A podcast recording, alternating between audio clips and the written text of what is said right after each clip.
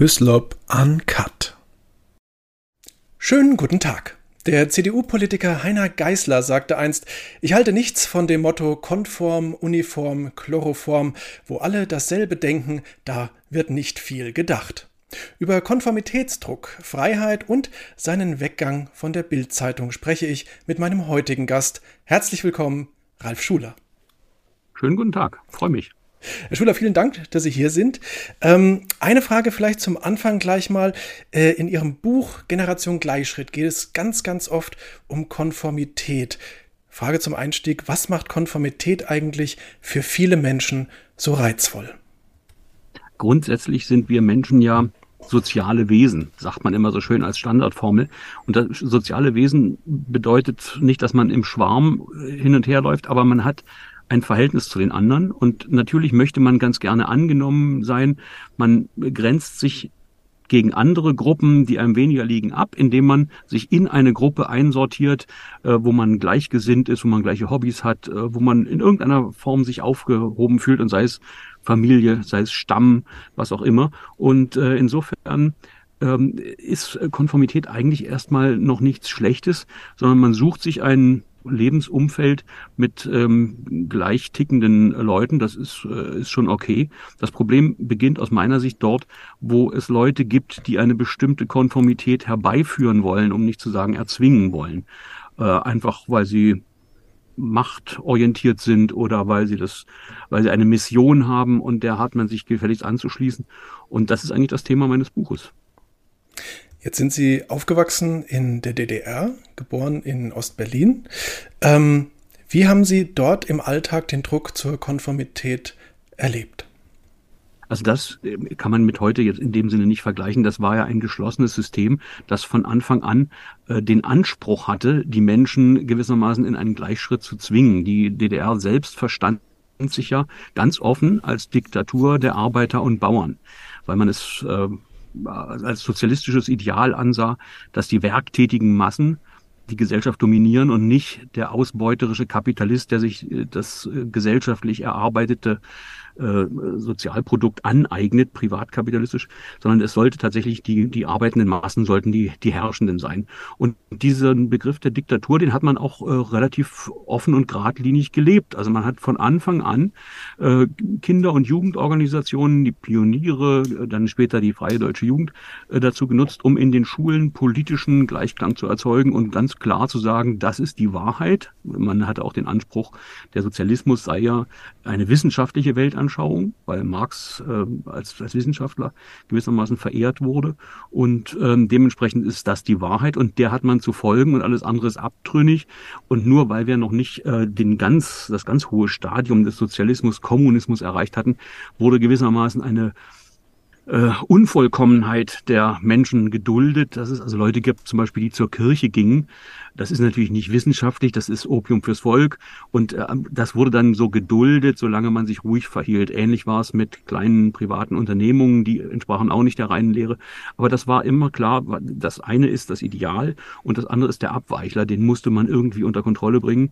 Und so hat man dann sozusagen von den Kindern, das ist übrigens ein Merkmal von vielen autoritären oder allen autoritären Regimen, dass man sich besonders um die Kinder kümmert. Nicht nur, dass äh, autoritäre Herrscher Kinder gern tätscheln und, auf, und sich dabei ablichten lassen, sondern äh, wer den Nachwuchs beeinflusst in seinem Sinne und möglichst äh, stramm marschieren lässt, äh, der hat dann hinterher ähm, relativ stromlinienförmige und wenig aufbegehrende ähm, äh, Zeitgenossen.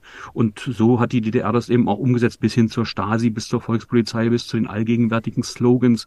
Es war klar, dass man in der Schule schon zu Demonstrationen äh, mit also genötigt wurde. Wir alle gingen dann gemeinschaftlich demonstrieren. Die meisten haben sich dann irgendwo in die Büsche geschlagen, aber es war zumindest so gewollt und es ging in den Betrieben weiter. Es gab Hausgemeinschaftsleitungen, also auch dort war die Partei in den Wohnblöcken vor Ort. Da drängen sich äh, Vergleiche zu vorher auf. Ähm, und die achteten dann beispielsweise darauf, dass alle die Fahne aus dem Fenster hängten zu Feiertagen. Und so war die Gesellschaft eigentlich im Prinzip konform durchorganisiert und jeder, der aus der Reihe tanzte, fiel sofort auf und wurde dann aber eben auch drangsaliert. Das, also Bürgerrechtler oder Umweltaktivisten äh, werden politischen Witz erzählte oder als renitent auffiel. Ich hatte in meiner Schulbeurteilung beispielsweise von meiner Klassenorganisationsleiterin, das war die die Vorsitzende der äh, Jugendorganisation in meiner Klasse, die hatte mir in die, in die Abschlussbeurteilung reingeschrieben, ähm, diskutiert destruktiv, steht nicht auf dem Boden der Arbeiterklasse. Und das waren so Formulierungen, ähm, damit war man im Prinzip aus dem gesellschaftlichen Kollektiv ausgeschlossen. Jetzt haben Sie die Kirchen schon angesprochen. Ähm, Ihr Glaube, Ihr christlicher Glaube ist Ihnen ja dann auch, ich will nicht sagen zum Verhängnis geworden, aber es, es gab deshalb dann Ärger an einem gewissen Punkt in Ihrem Leben, und zwar als Sie auf die Filmhochschule wollten. Vielleicht können Sie mal ganz kurz erzählen, wie lief das damals ab? Ja, das war an verschiedenen Ecken. Das begann ja schon in der Schule, wo das eigentlich nicht gestattet war. Und wir hatten beispielsweise eine Geschichtslehrerin, eine 150-prozentige, wie man damals sagte, Parteigenossin, die allerdings einer Generation entstammte, ein bisschen älter schon, die noch auch äh, Religionsunterricht bekommen hatten und dementsprechend bestimmte Redewendungen aus der Bibel kannten. Und ich habe irgendwann mal ähm, in irgendeiner Diskussion gesagt, wer das Schwert zieht, der wird durch das Schwert umkommen. Und sie hatte das sofort als Bibelzitat identifiziert und daraus geschlossen, dass ich in meiner Freizeit wohl zur jungen Gemeinde ginge. Und äh, musste ich sofort aufstehen und wurde dann vor der Klasse da peinlich befragt. Und äh, so ging das halt weiter. Und ähm, dass ich beispielsweise erst gar nicht und dann äh, wirklich nur den ab, absolut notwendigen Grundwehrdienst leisten wollte, ähm, das, ja, das war eine Mischung eigentlich aus äh, religiösen Überzeugungen und privaten. Mein Vater hat äh, die Bom das Bombardement von Dresden miterlebt und ähm, für ihn war immer klar, nie wieder eine Waffe in eines deutschen Hand. Das war das einzige Argument, was man eventuell noch so ein bisschen bringen konnte. Ansonsten galt man als ausgestoßen, wenn man den guten und hehren Sozialismus nicht verteidigen wollte. Ähm, das ging so weit, dass ein Mitschüler von mir in Biologie eine 1a-Prüfung abgelegt hatte im, beim Abitur, aber nur eine 3 bekam, ähm, weil er, äh, er musste über die Embryoentwicklung sprechen. Und ähm, da er nicht verlängerten Wehrdienst leisten wollte, wie ich, ähm, äh, hat man ihm bescheinigt, dass er ja das werdende sozialistische Leben nicht schützen wolle. Und dementsprechend habe er also biologisch dann auch nicht konsequent bis zu Ende gedacht. Bei mir war es halt so, dass ähm, ich in einer Theatergruppe gespielt habe. Ich wollte Filmregisseur werden, Film- und Fernsehregisseur. Babelsberg Aufnahmeprüfungen äh, gemacht, eine Woche lang und Szenarien geschrieben, vorgespielt, vorgesungen, äh, Kamera äh, Teams unterwegs und, und Reportagen gedreht. Alles prima, Aufnahmegespräch und dann sagte man, ja, wir sehen uns in drei Jahren wieder, wenn Sie Ihre Unteroffizierslaufbahn äh, beendet haben. Da habe ich gesagt, ja, gute Nachricht. Ich mache gar nicht Unteroffizier, wir können gleich loslegen. Und ähm, das war die falsche Antwort. Und dann kriegte ich nochmal einen Brief. Wir haben Ihre Eignung nochmal überprüft. Leider doch nicht so doll, aber noch viel Glück. Und ähm, ja, das Glück hätte ich gebrauchen können. Von da an kriegte ich überhaupt nichts mehr. Man muss dazu wissen, dass in der DDR die Studienplätze zentral vergeben wurden. Und wenn man einen begehrten Platz haben wollte, dann hatte man tunlichst als Junge ähm, verlängerten Wehrdienst zu leisten, sonst hatte man da keine Chance. Wenn man irgendwie so mitgeschwommen war oder so ein bisschen auffällig geworden politisch, dann kriegte man irgendetwas zugeteilt, was man zwar nicht studieren wollte, aber was die Gesellschaft irgendwie brauchte. Irgendwie Verfahrenschemie oder Bergbau oder irgendwie sowas. Mhm. Und ich kriegte halt gar nichts. Also ich, für mich blieb dann die Produktion. Ich habe dann Glühlampen hergestellt im Dreischichtbetrieb äh, hier in Berlin und nebenbei meinen Facharbeiter Metallverarbeitung gemacht. Also ich könnte nach wie vor einen Hammer aus dem Stück feilen.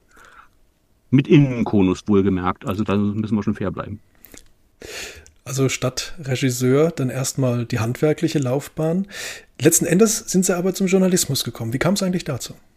Das ist eigentlich recht kurios, denn das Einzige, was ich nicht machen wollte, konsequenterweise war Journalismus. Es hat in einem geschlossenen System, in einer Diktatur, mit der ich nun wirklich nichts zu tun haben wollte, hat es ja keinen Sinn, Journalist zu sein, äh, wenn du im Prinzip nur angeleitetes äh, Zeug dann verlautbaren äh, kannst. Und das Kuriose bei mir ist, dass gerade um mich dem zu entziehen, dem, dem System, ähm, ich dann dort gelandet bin. Das kam so, dass ich diese Tätigkeit, Glühlampenherstellung. Ich habe also in der Drahtfertigung gearbeitet für Liebhaber des metallurgischen Prozesses. Wolfram, Drahtwendeln waren früher in den Glühlampen dasjenige, was in der Mitte glühte. Und das musste man ähm, unter ganz üblen Arbeitsbedingungen äh, auf, auf eine Stärke ziehen ähm, die dünner war als ein Frauenhaar, damit einfach diese Wendel glüht. Die musste man sehr dünn machen und dazu wurde sie bei 800 Grad Hitze ähm, glühend gemacht und durch diamantene Ziehsteine ge gezogen. Und damit man sie ähnlich wie beim Nadelöhr einfädeln konnte, musste man dann den, den Wolframdraht erst in Natronlauge tauchen, die kochte dann. Man bekam so seltsame Exzeme auf dem Arm, weil das nicht wegzukriegen war und konnte das dann einfädeln und dann gab es noch eine Graphitschmiere, die mit Ammoniak gelöst war. Da musste man auch noch brechen, weil Ammoniak im Magen verklumpt mit der, mit der Magensäure. Das waren Arbeitsbedingungen, die mich ein bisschen an Manchester-Kapitalismus erinnerten und ich wollte nur weg aus diesem, obwohl es gut bezahlt wurde. Und dann war es einfach nur ein Zufall, dass ich jemanden kannte, der sagte, ja, du kannst ja schreiben, versuch's doch mal bei der Block-CDU-Zeitung, weil zum Staatsmedium äh, wäre ich jetzt nun gar nicht gegangen, die hätten mich auch nicht gewollt. Und dann kam ich tatsächlich über ein paar Umwege da an und habe in der Lokalredaktion über Taubenzüchter und Laubsäger geschrieben und hatte da meine Nische und meine Ruhe. Der erste äh, Text, den ich geschrieben habe, weiß ich noch, war ein, eine Kleingartenausstellung, wo jemand einen Riesenbovist, so einen Puffpilz, äh, vorgeführt hat und das war der größte und der hatte eine Prämie bekommen und so. Das sind so die Geschichten gewesen. Da hatte ich meine Ruhe und äh, war nicht besonders politisch äh, im, im Fokus. Wobei gerade ja. Geschichten wie Taubenzüchterverein, ich glaube, das kennt noch jeder Volontär irgendwie aus seinen Anfängen. da war jeder mal, glaube ich. Ähm, 1995 ging es dann zur Welt nach der Wende. Äh, ja, also die, die, die neue ja. Zeit, ähm, das muss man vielleicht erklären, die neue Zeit war, gehörte der Block CDU, also es gab ja im Osten auch eine CDU, die hatte sich äh, abgespalten von der, von der eigentlichen CDU oder umgekehrt äh, 1949, glaube ich. Und die war eigentlich gleichgeschaltet mit der Staatspartei SED, nur sie war halt, man hatte so ein bisschen Christliches, das war noch gestattet. Also man durfte Christ sein. Und diese Zeitung wurde dann im Zuge der Fusion der West CDU mit der Ost-CDU unter Lothar de Maizière ähm, wurde dann auch diese, Partei, diese Zeitung mit übernommen und geriet dann an die CDU erst und musste dann privatisiert werden und kam zur Frankfurter Allgemeinen. Und da ich bei der Wende eben noch da in meinem Zeitungskämmerlein saß, begann dann plötzlich der richtige Journalismus und den fand ich dann nun doch ganz faszinierend und so war ich dann bei einer richtigen Zeitung auch noch unter dem Dach der Frankfurter Allgemeinen, was ich damals ungemein faszinierend fand. Als bürgerliches Medium nur die kleine neue Zeit, bei der ich da war, die ging halt 94 pleite, wurde eingestellt und ähm, dann war ich auf dem freien Markt und fing dann bei der Welt wieder an. Wollte gerade sagen, 95 dann bei der Welt, äh, dann folgten mehrere Jahre bei der Märkischen Allgemeinen, schließlich 2011 ging es zur Bild-Zeitung. Warum eigentlich zur Bild? Was hat Sie da gereizt?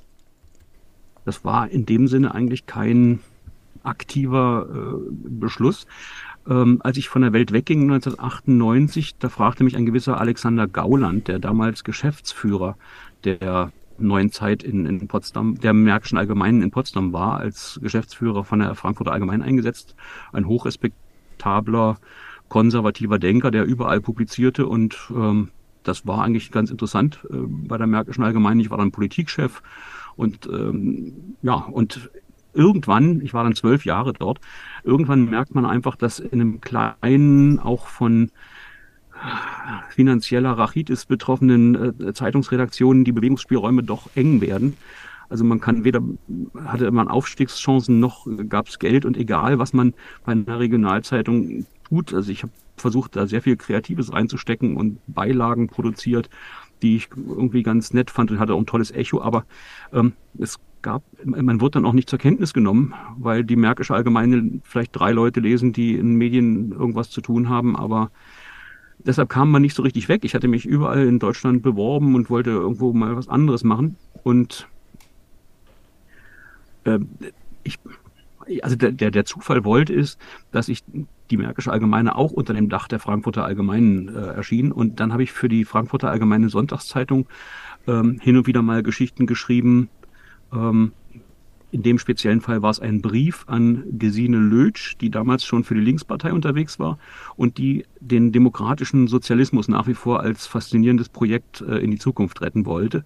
Und dann habe ich so ein bisschen launig geschrieben, halt äh, Gastbeitrag für die FAZ am Sonntag. Ähm, sehr geehrte Frau Lötsch, ich finde es toll, dass Sie den demokratischen Sozialismus ähm, aufrechterhalten wollen. Für mich ist das ein Widerspruch an sich, entweder Sozialismus oder demokratisch. Ich würde nur beim nächsten Testlauf gerne darum bitten, dass ich nicht wieder dabei sein müsste. Der erste hat mich nicht wirklich überzeugt aus verschiedenen Gründen. Und wenn Sie das nochmal beginnen, das, das Testfeld dann gerne woanders und äh, ohne mich. Und das fanden einige Leute äh, so äh, lustig, ähm, unter anderem äh, Kai Diekmann, der in Potsdam ja wohnt. Und der rief mich dann an. Und das Einzige, womit ich mich überhaupt nicht gedanklich beschäftigt hatte, war zu Bild zu gehen. Ich habe 1993 einen Theodor Wolf Preis bekommen, also lange Reportagen, ähm, also ja, so ein bisschen literarisch angehaucht. Und das vertrug sich eigentlich nicht mit Boulevard. Darüber hatte ich gar nicht nachgedacht. Und dann habe ich mir das überlegt, und wenn man Journalismus eigentlich professionell betrachtet, müsste man eigentlich auch diese Sparte beherrschen. Und dann fand ich das eigentlich eine ganz gute Herausforderung und war dann da im Parlamentsbüro für die Union zuständig. Und das war damals ein paradiesisches Arbeiten. Also der Tanker Bild äh, kannte eigentlich keine Grenzen. Äh, geldlich nicht und äh, bei den Möglichkeiten auch nicht. Und das war eine Riesenchance. Und das hat schon Spaß gemacht, auch wenn manche die Nase über Bild gerümpft haben, aber das war eine Wahnsinnserfahrung. Jetzt waren Sie auch öfters mit äh, der damaligen Kanzlerin Angela Merkel auf Reisen gewesen. Mhm. Wie haben Sie die Kanzlerin damals erlebt? Das ist ja immer eine etwas, ähm, sagen wir mal, laborhafte Situation. Man äh, fliegt meistens in der Kanzlermaschine mit und dann gibt's nach dem Start immer, man darf über nichts an Bord berichten. Nach dem Start gibt's immer ein, ein Briefing, wo die Kanzlerin dann sagt, ähm, was so hintergründig läuft auf dieser Reise und ähm, auf der Rück, äh, auf dem Rückflug durfte man auch immer zu äh, innenpolitischen Sachen zu Hause fragen. Und ähm, da erlebt man dann schon äh, eine Kanzlerin einerseits äh, sehr viel lockerer, mit einem sehr trockenen und zum Teil sogar sympathischen Humor, aber andererseits eben auch eine, die ähm, eine, eine politische Härte an sich hatte, die man ihr draußen gar nicht zugetraut hat. Also oftmals haben Leute gar nicht sich vorstellen können, dass ähm, diese Kanzlerin, die sie für ihre Bodenständigkeit, für ihre Allürenlosigkeit so geschätzt haben, dass die eben auch ein ganz knallharter Machtmensch äh, war was logisch ist. Also wenn man einen Augenblick drüber nachdenkt, stellt man fest, äh, sonst kommt man nicht in diese Position und du wirst eben auch in der Position nicht bleiben, wenn du nicht registrierst, dass Leute in deiner Umgebung die Augenbraue hochziehen bei irgendeiner kritischen Geschichte, dann schnell austauschen. Niemals Leute ranlassen, die ähm, Widerworte geben und so weiter. Und das hat man dann schon auch gemerkt, bis hin dazu, dass eben bei bestimmten Sachen sie dann einfach auch genauso gelogen hat wie andere Politiker. Das aber äh, immer mm, mit einem gewissen Sympathievorschuss, gerade bei äh, vielen Medienvertreterinnen, die also irgendwie ganz stolz darauf waren, dass eine Frau regiert und dann auch über einiges hinweggesehen haben. Äh, und andererseits hat man sie eben auch kennengelernt als jemand, der ähm, ganz interessante Sondersachen äh, also Politiker neigen immer dazu, wenn sie irgendwo nicht weiter wissen, ins Wolkige auszuweichen. Bei Merkel war das genau andersrum. Die wich dann in die Details aus. Immer wenn sie, wenn man irgendetwas, wenn sie etwas nicht sagen wollte, dann erzählte sie einem die, die, die äh, Wasserstände im Tschadsee beispielsweise. Wir sind öfter nach Afrika geflogen, dann kannte sie die genauen Wasserstände dort und hat erklärt, warum das dann irgendwann die Fischerei bedroht und Migrationsströme auslöst, ähnliches. In der großen Migrationskrise 2015, 16 ähm, kannte sie die Durchführungsverordnung für Brandschutzmauern. Wenn man da Kabel durchführen will, dann darf das ja keine, keine, keine Brandherdbrücke sein. Sie kannte die Geländerhöhen in Kasernen, die aufgestockt werden müssen, um Flüchtlinge. Und dann merktest du immer, sie wollte zu der Grundsatzsache nichts sagen und hat sich dann in die Details geflüchtet. Das war ganz äh, interessant und vor allem äh, gibt es auch Einblicke in, in so Debatten, die jetzt geführt werden. Äh, ja, wer hätte denn damals gewusst? Äh, wir haben damals schon seit Jahren darüber geredet, warum die Stellung Chinas so stark ist, warum sie ein, zweimal im Jahr nach China gefahren ist. Das war damals ein Thema und China hat damals schon auf alle Appelle aus Deutschland einen Teufel getan. Also wir haben jedes Mal wieder Augenhöhe angemahnt, wir haben angemahnt, dass äh, kein Dumpingstahl auf den Weltmarkt geworfen werden soll. Äh, heute ist unsere Stahlindustrie nahezu tot. Die haben einfach äh, immer nett gelächelt, aber nichts getan. Wir haben auch damals immer schon nachgefragt, warum wir uns so einseitig abhängig machen von russischem Gas. Das ist schon sehr interessant und ähm, hat auch ein Stück mit dem Buch zu tun. Da ist ja auch ein Merkel-Kapitel drin, ähm, weil die Schuld ist ja meistens nicht ganz einseitig verteilt. Und die Wirtschaftsdelegationen, die mit der Kanzlerin unterwegs waren, die haben natürlich einen massiven Druck gemacht. Das Billigste, was es damals am Markt gab, war russisches Gas. Und das wollten die natürlich haben als billige Energiequelle. Und sie haben genauso darauf gedrungen, dass sich Merkel für Sonderverhältnisse zu China einsetzt, damit sie dort ihre Geschäfte machen können. Das hat Merkel gewissermaßen laufen lassen, ähm, um einfach die Interessen auszutarieren. Und äh, und darum sind wir unter anderem da, wo wir jetzt sind, in den Abhängigkeiten.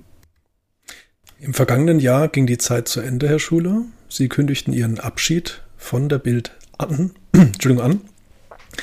Warum eigentlich? Das hatte vielfältige Gründe. Ich schreibe das ja im, im Buch auch. Es gab ähm, als auslösendes Moment eine Intervention. Ich bin immer fasziniert, wie viele Leute sich dafür interessieren, was äh, im Innern von äh, des Springer Verlags ähm, so stattfindet, weil es ist eigentlich auch, auch nur ein Medienhaus. Ich bin gar nicht sicher, ob die Kollegen von der Süddeutschen oder von Broder ähnlich intensiv befragt werden. Es gab eine Intervention des äh, Springer Vorstandschefs Matthias Döpfner wegen eines Gastbeitrags, der in der Zeitung Die Welt gestanden hat. Und da hatten 120 Ärzte und äh, Wissenschaftler, Biologen ähm, die These vertreten, dass es zwei biologische Geschlechter gibt. Und die öffentlichen Sender sollten aufhören, ähm, diese Trans-Ideologie, wie es in dem Text hieß, zu verbreiten. Und gerade in Kindersendungen beispielsweise, Sendung mit der Maus hatte da einen Beitrag und die wendet sich an vier bis neunjährige, äh, so zu tun, als sei der, We das, der Wechsel des Geschlechtes möglich, weil man einfach seine Gene nicht austauschen kann. Das, äh, daraufhin, äh, wegen dieses Beitrages, wurde der Springer Verlag von einer queeren Jobmesse ausgeladen, das als Boykottmaßnahme. Und, äh, und Döpfner intervenierte dann äh, öffentlich und intern äh, auf, wie ich fand, brachiale Art und Weise und sagte, der Beitrag war unterirdisch und das ginge so nicht und überhaupt. Und äh, erstens fand ich den Beitrag komplett richtig. Zweitens war es ein Gastbeitrag und mit einer Meinung, die man haben kann selbst wenn man der Ansicht ist, es gibt mehr Geschlechter, die mit den Zweien ist doch eine relativ verbreitete These. Äh, und drittens, äh, unter medienethischen Gesichtspunkten, finde ich, kann man nicht so reinholzen, ähm, dass man äh, als Vorstandschef so einen Beitrag abkanzelt. Und das habe ich dann auch in der großen Bildkonferenz mit ihm diskutiert.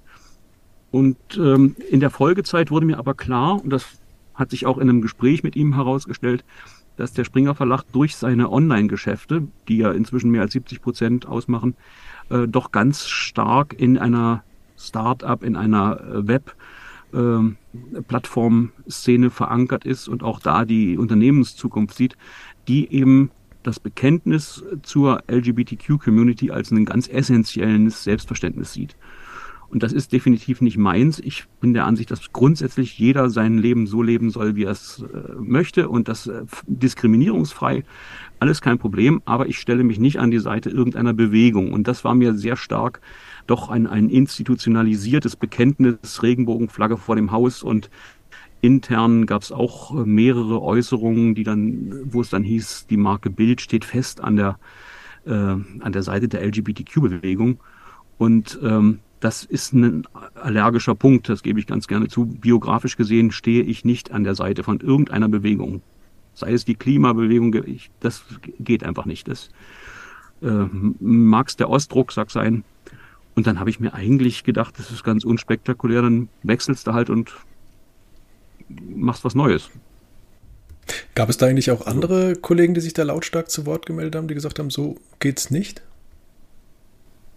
Ja, das ist, sind wir wieder beim Thema Konformität in hierarchisch geordneten Unternehmen ist das halt immer so eine Sache, wenn vom allerobersten Chef so eine Ansage kommt. In der entsprechenden äh, großen Bildkonferenz war ich eigentlich weitgehend allein derjenige, der mit Döpfner diskutiert hat ähm, noch zwei andere Kollegen, dann war es das auch. Und hinterher kriegte ich dann jede Menge Nachrichten und Mails und Direktnachrichten und SMS. Äh, toll und danke und sehe ich ganz genau so und sowas. Und das ist für mich eben auch schon so ein seltsames Zeichen, dass Leute mir direkt dann sagen, war toll, aber sich öffentlich lieber äh, zurückhalten, obwohl sie es genauso sehen.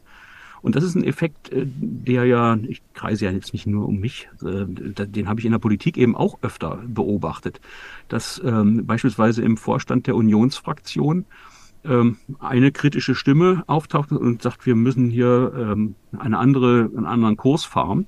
Und die haben mir dann eben auch erzählt, sie kriegen hinterher von Anwesenden SMS und, und WhatsApp-Nachrichten, ähm, ganz richtig und toll, wie du dich da eingesetzt hast, sagen aber selbst nichts. Und das führt zu, zu einer hm, Vereinzelung, äh, die es dann möglich macht, äh, dass die einzelne kritische Stimme eben platt gemacht wird, äh, weil sie halt keine, keinen Resonanzboden hat.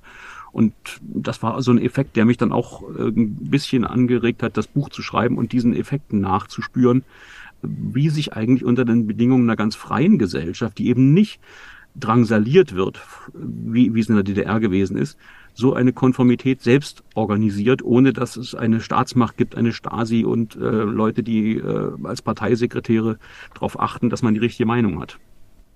Schwingt da bei Kollegen dann vielleicht auch die Angst äh, mit, dass man berufliche Nachteile hat, dass man Aufstiegsmöglichkeiten sich selbst verbaut dadurch? Ich glaube, das ist am Ende das, das äh, Motiv.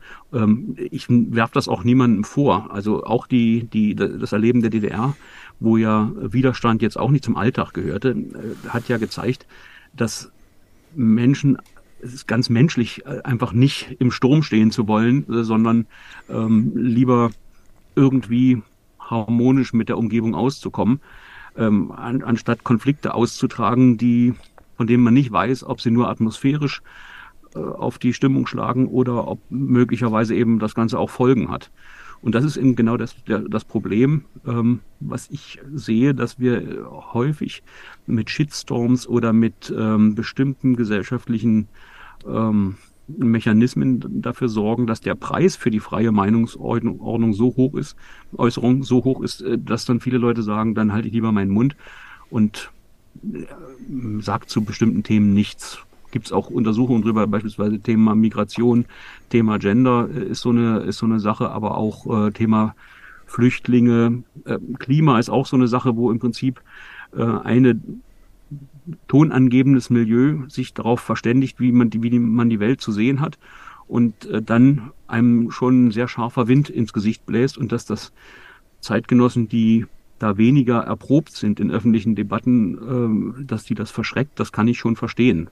Also ist ja nicht jeder, äh, hat ja nicht jeder Lust, äh, sich da öffentlich zu streiten oder auf Twitter irgendwelche Battles auszuführen. Im konkreten Fall ging es ja jetzt um die LGBTQ-Community, an deren Seite man sich bei Springer ganz felsenfest sieht oder zumindest zu dem Zeitpunkt sah. Ähm, Frage, gab es da irgendwie Stimmen, Echo, dass Sie mitbekommen haben, dass es plötzlich hieß, oh, der Herr Schuler, äh, was hat er denn gegen Homosexuelle, gegen Bisexuelle, gegen Transsexuelle? Das ist natürlich genau die, ähm, die Rückschlagsmöglichkeit, äh, die dann immer, äh, die dann immer genutzt wird, weil man halt gerne bewusst missverstanden wird.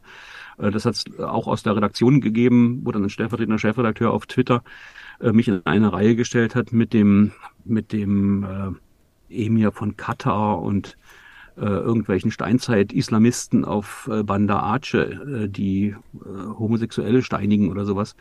Äh, obwohl ich mich ausdrücklich erklärt habe, dass ich selbstverständlich, dass es in den individuellen Lebensentwurf äh, jedes Menschen ähm, äh, achte. Und ich, ich, finde, auch als Christ kann man eigentlich nicht phob oder feindlich oder sonst irgendetwas sein, weil Gott hat alle Menschen gleich geschaffen und als Ebenbild äh, Gottes, also das ist eigentlich ein Widersinn, dass man irgendeinen Menschen nicht als das annimmt, was er ist.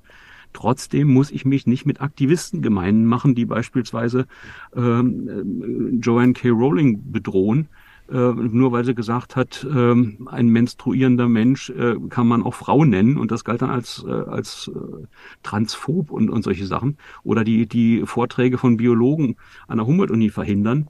Äh, mit solchen Leuten will ich nicht äh, gemeinsam marschieren. Das, äh, und deshalb würde ich eben auch so äh, demonstrative Solidaritätsaktionen mit Flaggen und ähnlichem oder solche Bekenntnissituationen immer vermeiden und würde sagen, pass auf, äh, wenn irgendjemand hier äh, jemand anders diskriminiert, äh, null Toleranz.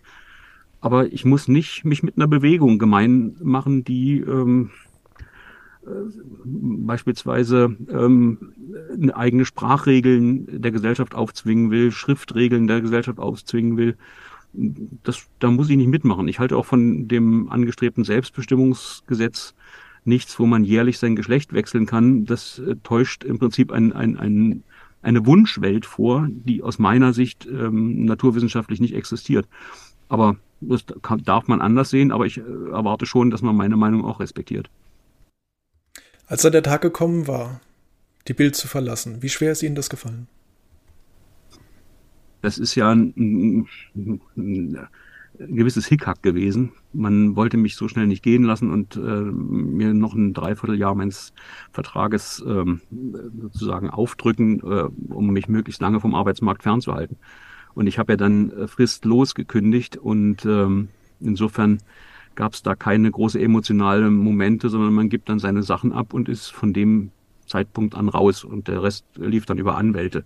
Das ist aber dann einen Monat später sagen und klanglos geklärt worden. Der Verlag hat äh, die Fahnen eingerollt und damit war das gut. Das hätte man sich alles ersparen können. Also ja, es ist äh, es ist schon, wenn man die Intensität in Rechnung stellt, mit der man bei Bild arbeitet, im Prinzip 24 Stunden am Tag im, im Dienst, weil wenn eine Geschichte vorbeikommt, kannst du nicht sagen, ich habe gerade frei. Und äh, gerade im politischen Bereich äh, synchronisiert sich ja der Arbeitsalltag von Reportern auch mehr und mehr mit dem politischen Betrieb. Und wenn es halt nachts Klausurtagungen gibt oder aber man eben ähm, mit Politikern unterwegs ist, weltweit, ähm, dann über Zeitzonen hinweg im Flieger und so weiter, das ist einfach eine, eine hohe Intensität, eine hohe Schlachtzahl. Und dann auf einmal zu sagen, jupp, heute keine Termine, ich setze mich mal hin und überlege, was ich tue. Ähm, das ist schon ein Unterschied, aber ähm, ich kann verraten, ähm, es gibt auch ein anderes Leben. Ähm, ich hatte jetzt eher mehr so ein bisschen auf die, auf die emotionale Ebene abgezielt, weil wenn man da lange Jahre da war, lange Jahre wirklich auch am Herz der Politik mitgearbeitet hat, mitgewirkt hat, äh, äh als Beobachter, als Schreiber, als Reporter, äh, hat man da nicht auch einen emotionalen Bezug zum Haus, dass es einem dann schwerfällt, irgendwann zu sagen, so, jetzt gehe ich? Das stimmt, aber das hat eher damit zu tun, dass ähm, ich ein bisschen getrauert habe eigentlich darum, dass ähm, der, der Verlag, den ich eben schon aus Ostzeiten über die Mauer gesehen habe, mit dem großen Schriftzug oben, ähm, dass der ähm, nicht merkt, dass er da in eine äh, Konformitätsschiene hineingerät, äh, von der ich gedacht hätte, das kann, wenn es einem Verlag nicht passieren kann, dann ist es Springer. Und das fand ich ein bisschen schade. Ansonsten hat eben das Abrupte dieses, dieser Kündigungsgeschichte dazu geführt, dass keine große Emotionalität da aufkommen konnte und ich meinen Ausstand dann erst äh, in diesem Januar dann äh, nachgeholt habe.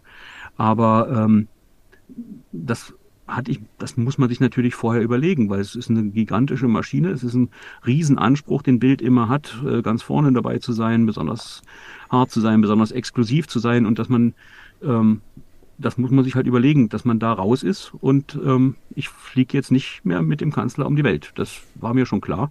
Andererseits gehöre ich auch zu den Leuten, die nicht ähm, eine symbiotische Beziehung mit ihrer Arbeit eingehen. Ich denke immer noch, äh, auf meinem Grabstein müsste nicht stehen, er hatte viel zu tun, äh, sondern es gibt noch ein Leben jenseits und dementsprechend kann man das auch ändern und einfach was anderes machen. Kommen wir auf das Leben jenseits der Bild zu sprechen. Sie sind inzwischen bei Rome Medien von Julian Reichelt. Ähm, was hat Sie daran gereizt, dorthin zu gehen? Klingt ein bisschen wie ein Werbespruch, aber ich finde es eines der innovativsten Projekte, was es in diesem Augenblick in der Werbe, in der Medienbranche gibt, weil ähm, wir sehen ja neben dem äh, großen Block des öffentlichen Rundfunks, dass es in vielen Sparten, sei es Burda, sei es Gruner und Jahr, ähm, kriselt, dass das gedruckte nicht mehr ähm, so durchschlägt äh, wie noch vor Jahren, dass Online-Publishing ähm, auch äh, schwierig ist, weil die Erträge oftmals das nicht hergeben, was man doch reinstecken muss, wenn die Qualität da ist. Und wir probieren jetzt einfach Formate zu entwickeln, die wo wir gucken, funktioniert das? Wenn es funktioniert, hat es Bestand und wenn es nicht funktioniert, dann lassen wir es. Das ist, glaube ich, das, das Beste, was man machen kann. Und ähm, also ich habe jetzt den YouTube-Kanal Schuler Fragen, was ist, mit längeren Interviews und ähm, bin erstaunt, dass das wirklich äh, ganz toll läuft. Also ohne irgendwie beschönigende Eigenwerbung, aber innerhalb von zwei Monaten mehr als 30.000 Abonnenten. Das fand ich jetzt so schlecht nicht. Und die einzelnen Interviews haben zum Teil im, im oberen Hunderttausender Bereich Zugriffe. Interview mit Wolfgang Bosbach über 650.000 äh, äh, Aufrufe. Das, das ist schon recht beachtlich. Und das ist einfach was ganz anderes. Aber das fand ich dann eben spannend, mal abgesehen davon, dass eine kleinere Truppe auch äh, schön ist und man muss viel weniger abstimmen, als wenn man eine Redaktion mit 1500 Leuten hat, wo man sagt, man will eine Agentur rausgeben, ja, aber wollen wir erst noch online und äh, weiß TV schon davon, nein, dann machen wir erst noch den Aufsatz, da wird man manchmal wahnsinnig. Und das ist ein anderes Arbeiten und ja auch nicht so schlecht, wenn man sich da einfach sein Leben nochmal durchlüftet. Jetzt haben Sie schon gesagt, eine kleinere Redaktion. Wie viele Redakteure sind das so ungefähr? Wie muss ich mir das vorstellen? Wir sind derzeit so um die 40.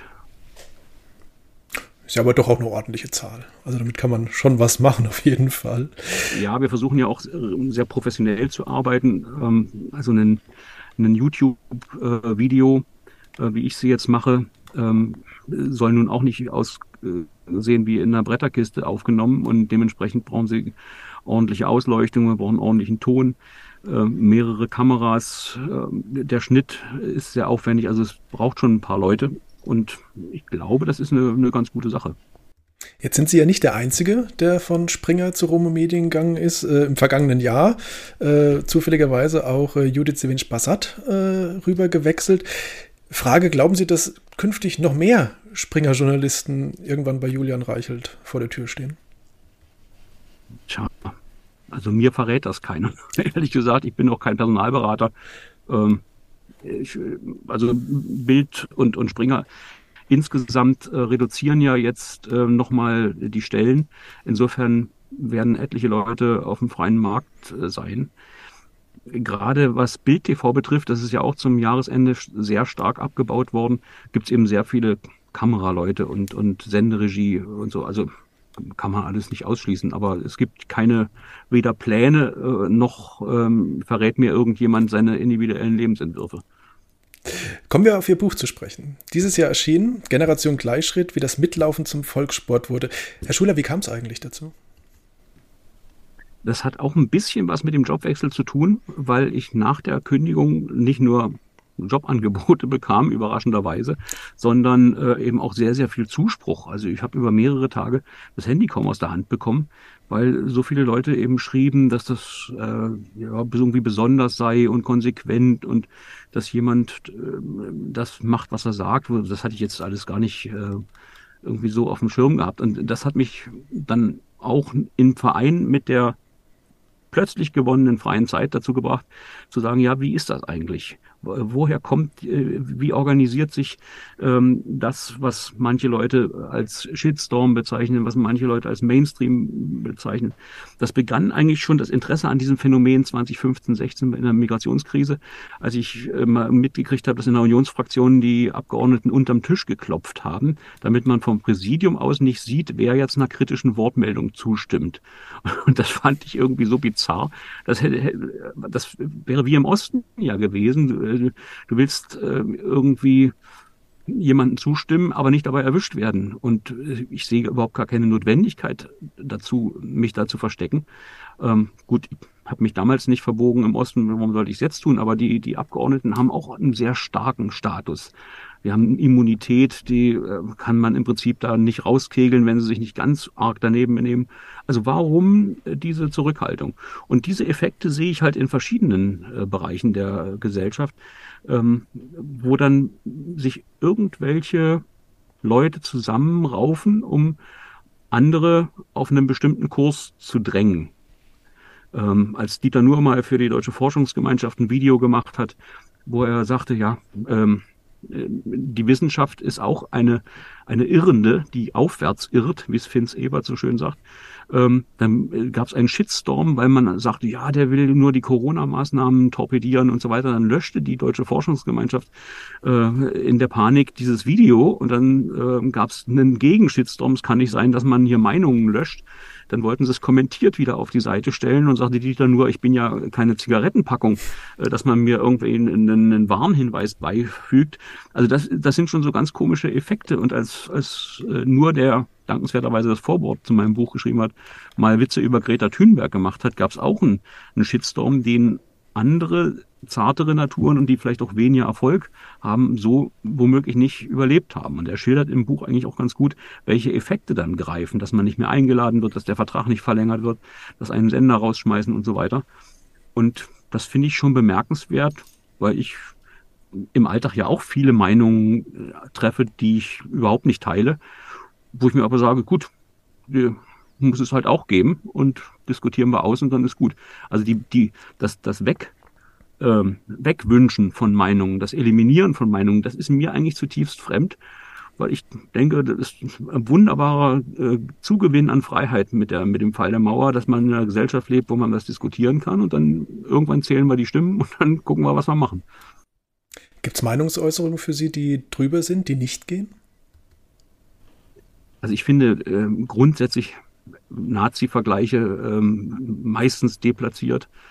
Ähm, äh, ich also finde alles, was ähm, im Prinzip im Sinne des Strafgesetzbuchs äh, nötigen, beleidigen, herabwürdigen, üble Nachrede, das ist äh, sowohl im Netz als auch in der öffentlichen Debatte unerträglich.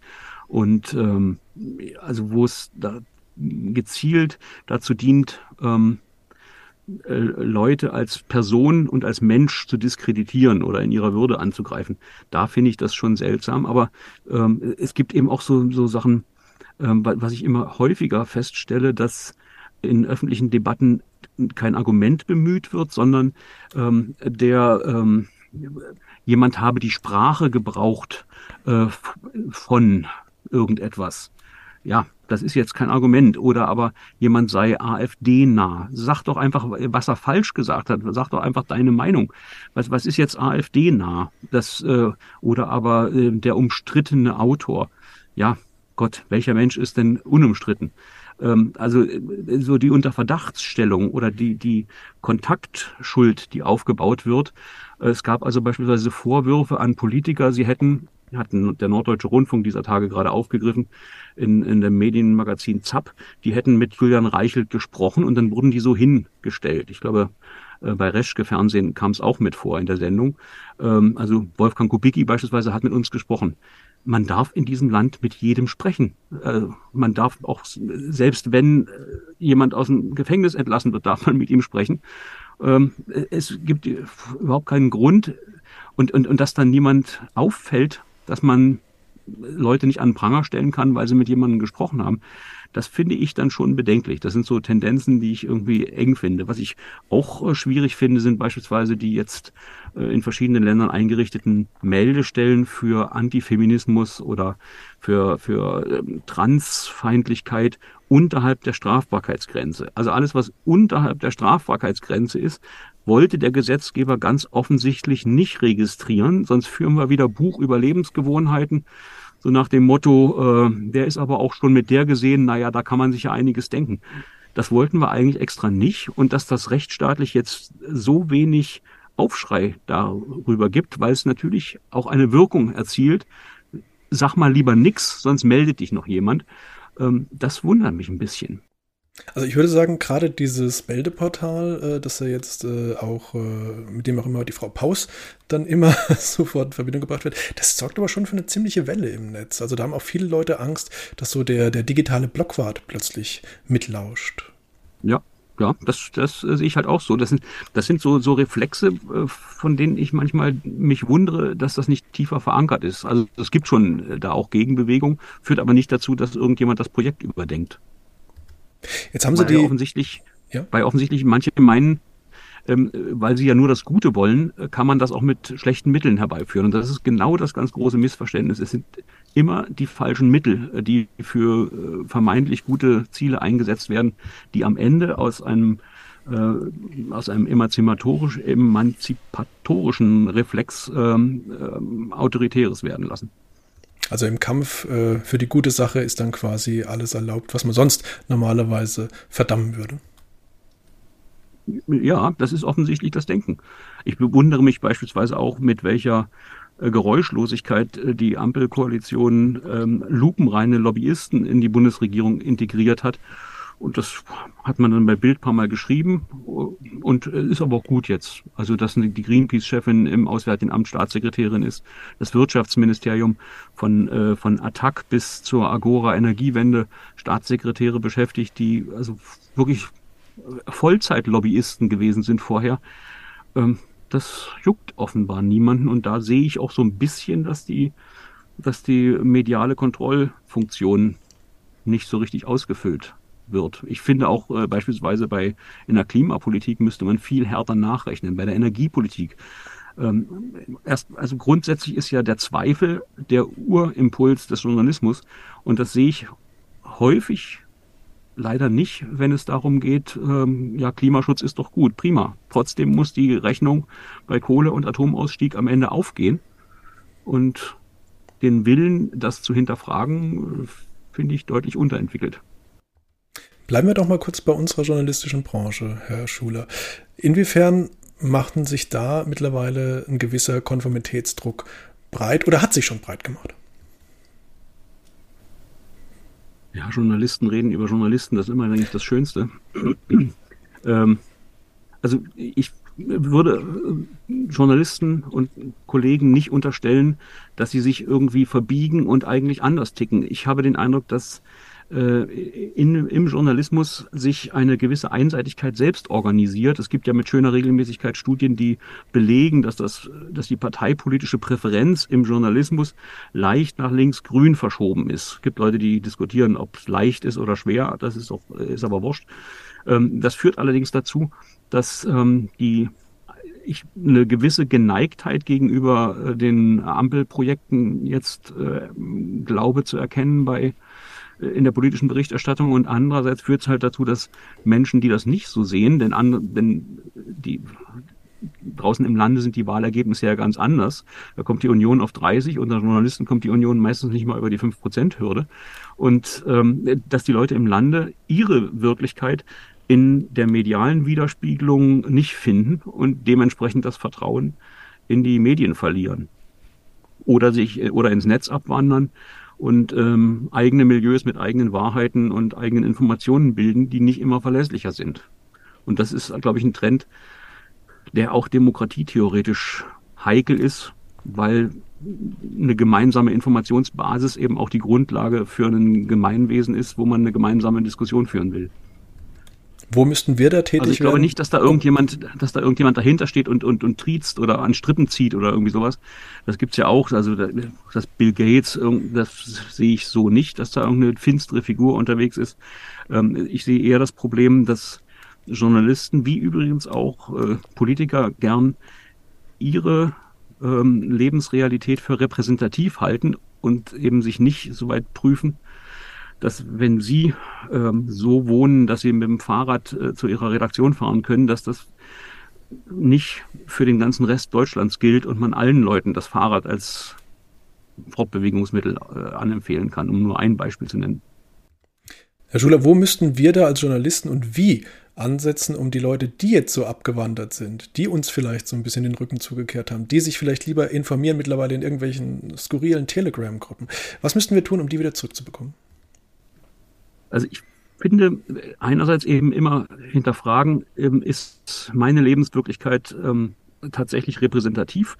Wir haben ähm, im, im Journalismus äh, einen hohen Anteil von Leuten, die ähm, beispielsweise vegan oder vegetarisch leben. Wenn man sich die, die Fakten mal anguckt, ist das nur ein einstelliger Prozentsatz in der Gesellschaft.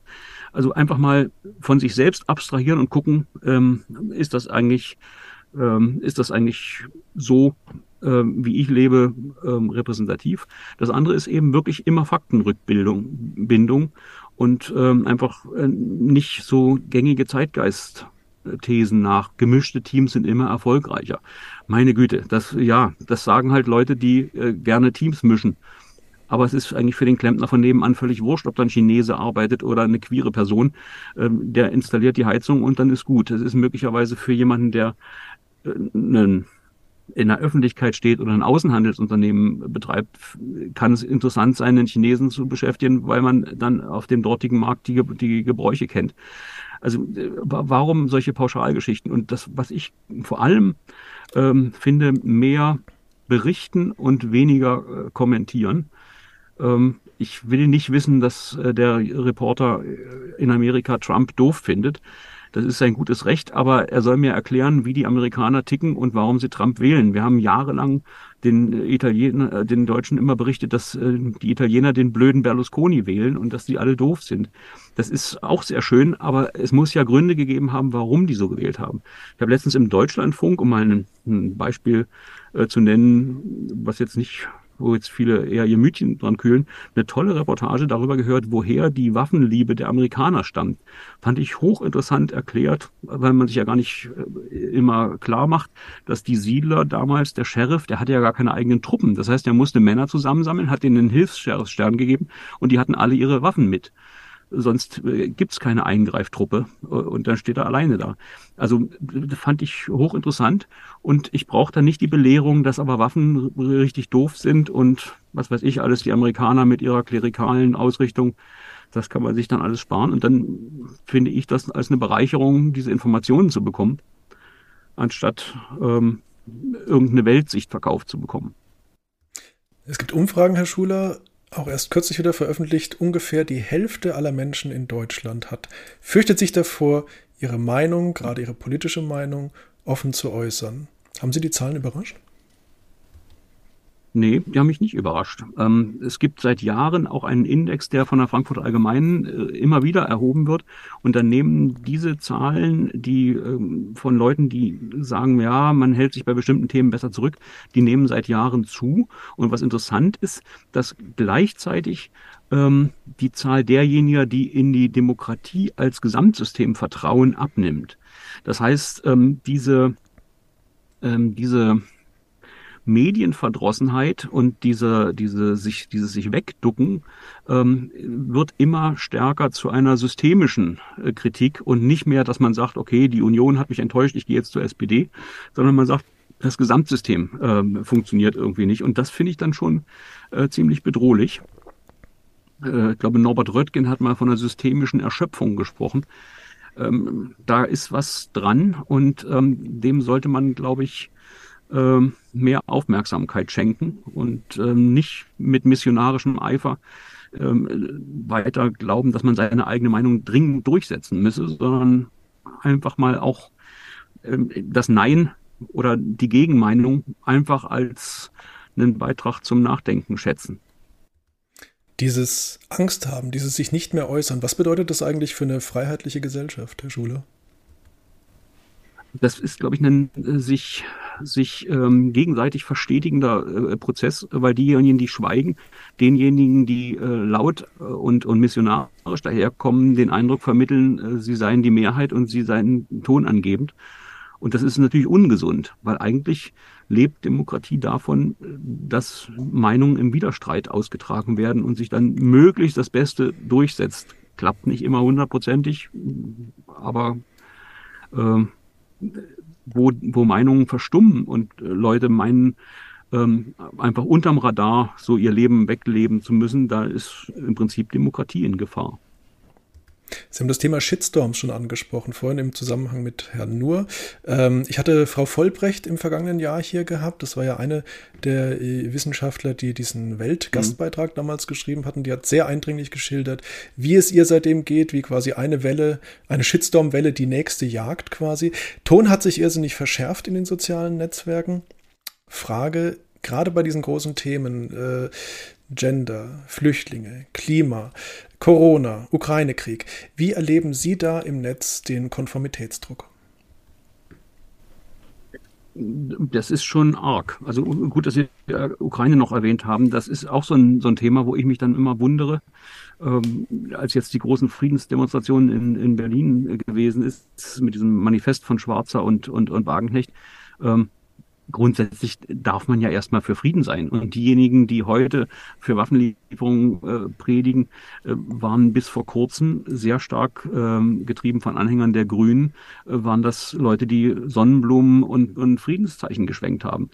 Ähm, das, das ist ja eine zulässige Meinung und das darf man auch ertragen, selbst wenn man äh, komplett anderer Meinung ist. Das Problem daran, was ich sehe, ist, dass man einerseits sich klar machen muss, Twitter ist nicht die Welt und auch nicht die Realität. Andererseits frage ich mich natürlich, was Leute ähm, in den Umgangsformen äh, so verrohen lässt, dass man Leute beschimpft, äh, dass man rumpöbelt, ähm, also zu ganz seltsamen ähm, also auch ja fast schon bedrohlichen äh, zu einer Wortwahl greift, die eigentlich weder bürgerlich noch sonst irgendwie gesellschaftlich akzeptabel ist. Das wundert mich ein bisschen, woher das kommt, weil ich eigentlich immer der Ansicht war, dass das eine vernünftige Kinderstube sich so äußert, dass man Leute komplett doof finden kann, ähm, aber sich dann trotzdem zivilisiert mit ihnen streitet. Oder man lässt, ich meine, äh, es gibt auch viele Meinungen, die so auf Twitter oder Facebook vorüberziehen, die finde ich falsch und aber ich muss ja nicht zu allem mich äußern. Also auch äh, auch das Ignorieren von anderen Meinungen oder Tolerieren ist eine äh, Frage der Medienkultur. Sie sagen Twitter man lebt im Übrigen auch äh, man lebt im Übrigen aber auch äh, äh seelisch ausgeglichener, wenn man sich das angewöhnt. Da haben Sie recht. Sie haben gesagt, Twitter ist nicht die Realität, kann jedoch ganz, ganz schnell in der Realität Konsequenzen haben, Herr Schuler.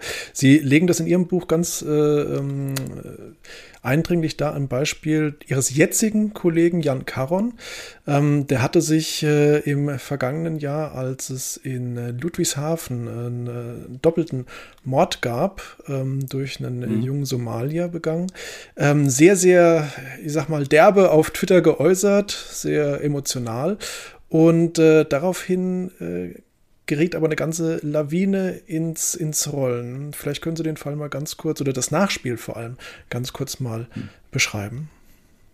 Ja, das fand ich deshalb so bemerkenswert, weil er ja äh, sozusagen in seiner Wut über einen ein äh, völlig sinnloses äh, Verbrechen. Also da ist jemand mit der Machete rumgelaufen und hat äh, Passanten verletzt. Ich weiß gar nicht, ob es auch Tote gab. Ähm, obwohl er Zwei Tote. hätte, glaube ich, ab, äh, ja, schon abgeschoben sein müssen. Ähm, und, und Caron hatte eigentlich nichts anderes geschrieben, als dass ähm, Somalia ein, ein Shithole-Country ist, ein, ein, ein, weiß ich nicht, wie man das übersetzt, Drecksloch-Land, hat, glaube ich, Trump auch mal gesagt. Ähm, und ähm, ich muss schon sagen, also wenn es ein Land gibt, äh, wo es an zivilen und gesellschaftlichen äh, Zuständen äh, Mängel gibt, dann ist es Somalia. Äh, das kann man jetzt gerne soziologisch korrekt auswählen. Man kann, man darf aber auch mal ausrasten, im, im, finde ich, im angesichts einer solchen, einer solchen Bluttat, die vermeidbar gewesen wäre. Und ähm, ich, Somalia kann das ja gegen darstellen.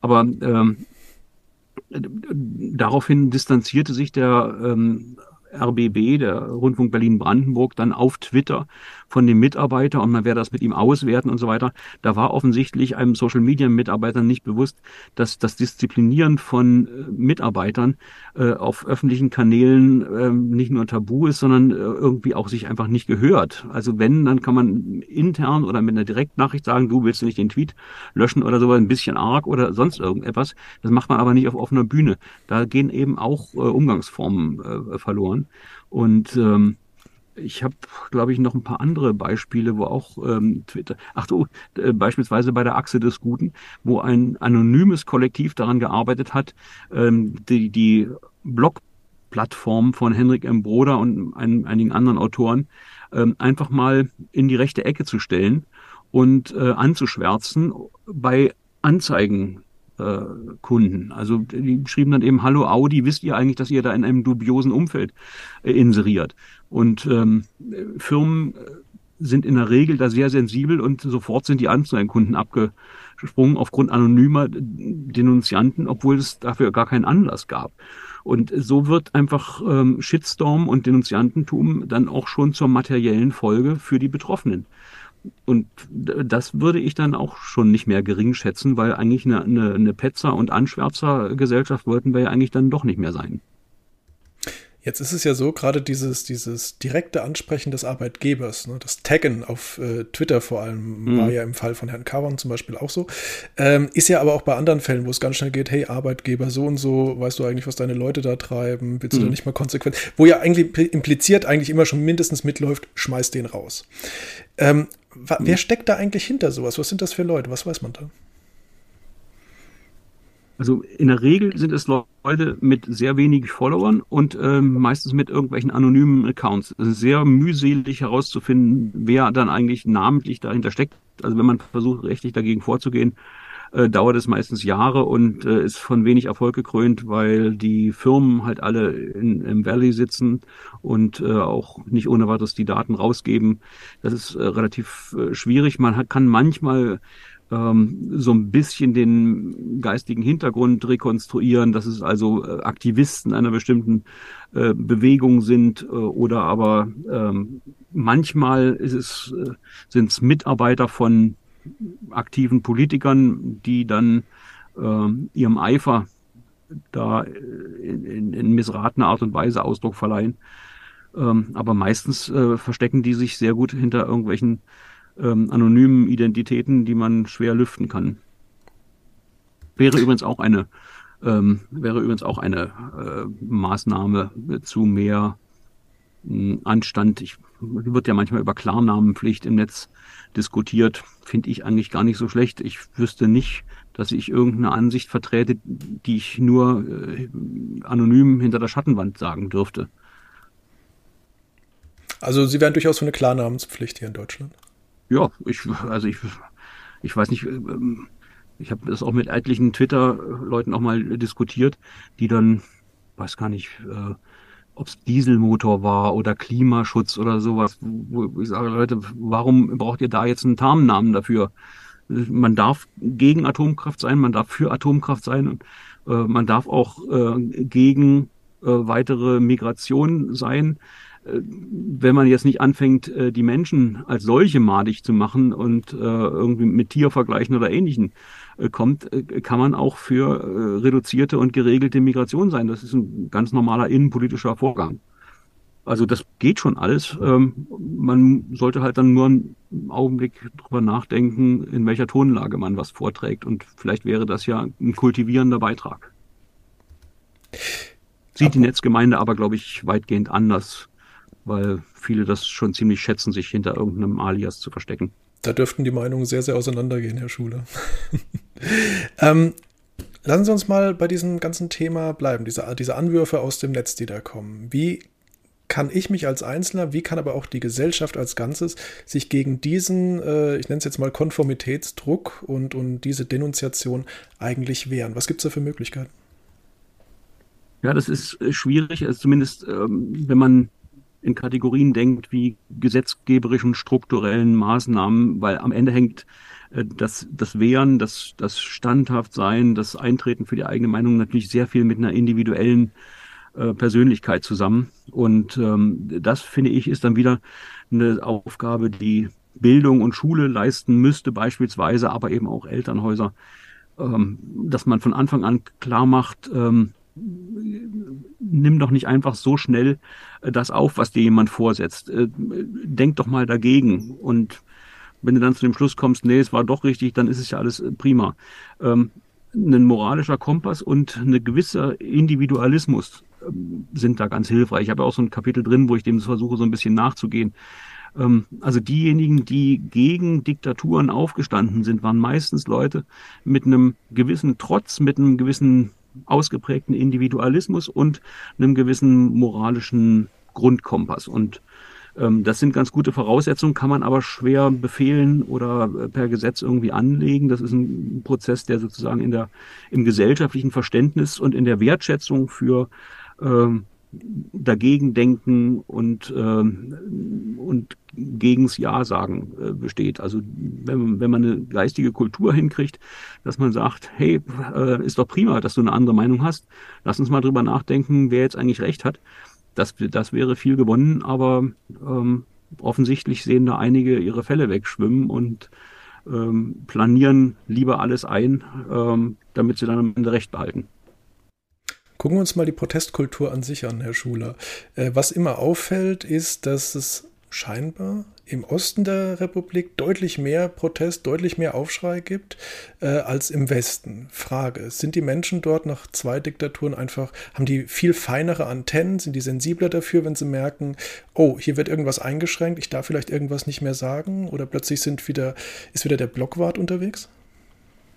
Ja, mit Kollektivpsychologien bin ich immer ein bisschen vorsichtig, aber es, wenn man tatsächlich die Mechanismen einer Diktatur hautnah erlebt hat, ähm, hat man natürlich eine Art äh, Erinnerungsreflex, wenn ähnliche Mechanismen wiedergreifen, auch wenn es möglicherweise ganz andere Inhalte sind. Und natürlich sind solche Vergleiche immer deshalb schwierig, weil sie in der Gestalt missbraucht werden können, dass man sagt, ja, jetzt vergleichst du die ganze DDR mit der ganzen Bundesrepublik. Natürlich äh, kann jemand ein Gespür dafür haben, dass so eine Meldestelle äh, einen Hauch von Stasi in sich trägt und trotzdem wird er nicht äh, das Grenzregime Deutschlands heute vergleichen äh, mit, der, mit dem Grenzregime der DDR oder mit der total staatlichen Überwachung. Also das ist immer schwierig mit zu vergleichen, weil man dann immer Gefahr läuft, von äh, weniger Wohlwollenden in eine, in eine Totalvergleichsecke gestellt zu werden. Das, das mag der eine Grund sein. Das andere ist, ähm, dass die ähm, im Umbrüche im Osten halt sehr stark ähm, nach der Wende dazu geführt haben, dass Leute unsicher waren, dass sie sich neu orientieren mussten, dass sie den Arbeitsplatz wechseln mussten. Man kann sich das heute gar nicht mehr vorstellen. Die, die Mauer fiel und ähm, man musste sich eine eigene Krankenkasse suchen, man hatte kein Konto, man musste erstmal eine Sparkasse finden, wo man, wo man sein Konto eröffnet. Dann gab es eine Probezeit, ob man überhaupt eine Karte bekommen konnte, äh, weil das ja alles neu war. Also man musste sein komplettes Leben neu äh, auf irgendwelche Füße stellen. Und oftmals äh, war das eben auch äh, verstörend. Und nach 30 Jahren, das sagen eben auch viele Politiker, die da intensiv durch die Gegend äh, reisen, nach 30 Jahren trifft man auf einen Menschentyp, der hat sich wieder gerappelt, der hat inzwischen vielleicht ein kleines Häuschen gebaut oder ähm, einen vernünftigen Arbeitsplatz und ist irgendwie wieder gesettelt und reagiert besonders ähm, genervt darauf, wenn er jetzt wieder in irgendeine Verunsicherung reingetrieben werden soll, sei es durch Migration oder ähm, und ein Stück weit ist einfach auch Trotz da, dabei. Das, also ich glaube nicht, dass die Russlandliebe in, in, in Ostdeutschland angelegt ist, wie viele das so, so erzählen, weil zu Ostzeiten fanden wir den großen Bruder nicht wirklich witzig und dann gab es eine Gesellschaft für deutsch-sowjetische Freundschaft, da sollten alles Mögliche rein. Äh, das war im Prinzip eine Indoktrinierungsgesellschaft das, also wir, das war die, die Zahl der wirklichen Russlandfreunde angesichts von Zwangsrussischunterricht in den Schulen hielt sich da sehr in Grenzen. Ähm, aber es ist jetzt einfach, glaube ich, eine Projektionsfläche, wo man den Trotz gegen die Bundesregierung rauslassen kann. Die sind für Waffenlieferungen, sind wir erstmal dagegen. Ich glaube nicht, dass im, im Osten die äh, wirklichen äh, intime Putin-Freunde äh, da unterwegs sind. Also zumindest nicht in großer Zahl. Das, den meisten Leuten ist das im Alltag, glaube ich, wurscht, was der am Kreml treibt. Ja, ich meinte jetzt auch gar nicht so sehr auf die Ukraine-Situation bezogen, sondern wirklich mehr auf dieses, sobald wieder klar wird, es kommen, es wird ein Meldeportal eingerichtet oder es gibt äh, mehr oder weniger offene Kodizes, was man wieder sagen darf oder nicht mehr sagen darf. Mehr so in die Richtung eigentlich. Genau, das sind so, das sind so Effekte. Gab es im, im Osten halt auch immer, dass man immer bestimmte Worte äh, verwendete, äh, dass man dann aufflog. Ich bin schon in der Schule mal äh, aufgeflogen als jemand, der Westmedien hörte, äh, weil ich ähm, über Kambodscha gesprochen habe. Das hieß aber in der DDR, was ich nicht wusste, Kampuchea. Und das und wir waren auf der Seite äh, von Pol Pot. Ähm, und schon durch die Verwendung dieses Wortes war klar, aha, der Klassenfeind. Ähm, und äh, solche Geschichten, ähm, wo jetzt äh, gerade im öffentlichen Rundfunk dann ein eigener Sprachgebrauch gepflegt wird. Mir kann bis heute keiner erklären, warum wir plötzlich nur noch im Partizip von Geflüchteten sprechen. Ähm, wenn jemand geflüchtet ist, dann ist er weg. Also das Partizip äh, ist eine, eine, eine, eine Form des, des Andauerns. Und das Wort Flüchtling ist überhaupt nicht negativ besetzt irgendeine Moderatorin hat mir mal erklärt, ja, das äh, Ling sei immer irgendwie Fiesling oder so, das sei negativ. Nee, Säugling, Frühling, Liebling ist nicht ko negativ konnotiert. Keine Ahnung, aber es gibt so, so einen Konsens und äh, dann reagiert ähm, man im Osten wahrscheinlich eher mit Aversion dagegen, dass einem jetzt schon wieder irgendein Politbüro was erklärt. Also mit Ling, mit der Silbe am Ende hätte ich jetzt auch nicht automatisch Negatives verbunden. Das finde ich jetzt sehr kurios, muss ich ehrlich sagen. Herr Schuler, zum Schluss ein Blick in die Zukunft. Ähm, Ihr aktuelles Buch heißt Generation Gleichschritt. Ihrer Meinung nach folgt auf die Generation Gleichschritt die Generation Individualität? Hm, das hoffe ich doch. Und ich habe den Eindruck, dass wenn man der Theorie anhängt, dass äh, Bewegung auch Gegenbewegung auslöst, dass das ein, ein zumindest nicht ganz unwahrscheinliche Entwicklung sein könnte. Die Welt hat eine Chefreporterin Freiheit, klingt irgendwie ein bisschen ähm, theatralisch, aber eigentlich gar keine schlechte Idee, mal so einer Geistesströmung ein Ressort zu widmen und nicht nur Wirtschaft oder Reisen oder irgendwie sowas. Das macht jetzt noch keine Strömung aus, aber ich glaube, da wo man Menschen zu sehr drangsaliert und versucht, in irgendwelchen Leitplanken äh, vorwärts zu schieben, da wächst auch immer der Drang auszubrechen und das fände ich einen ganz nützlichen und kreativen Effekt. Wunderbar. Herr Schuler, das war's. Damit sind wir am Ende angekommen. Ich bedanke mich ganz, ganz recht herzlich für Ihre Zeit. Sehr gern. War sehr interessant.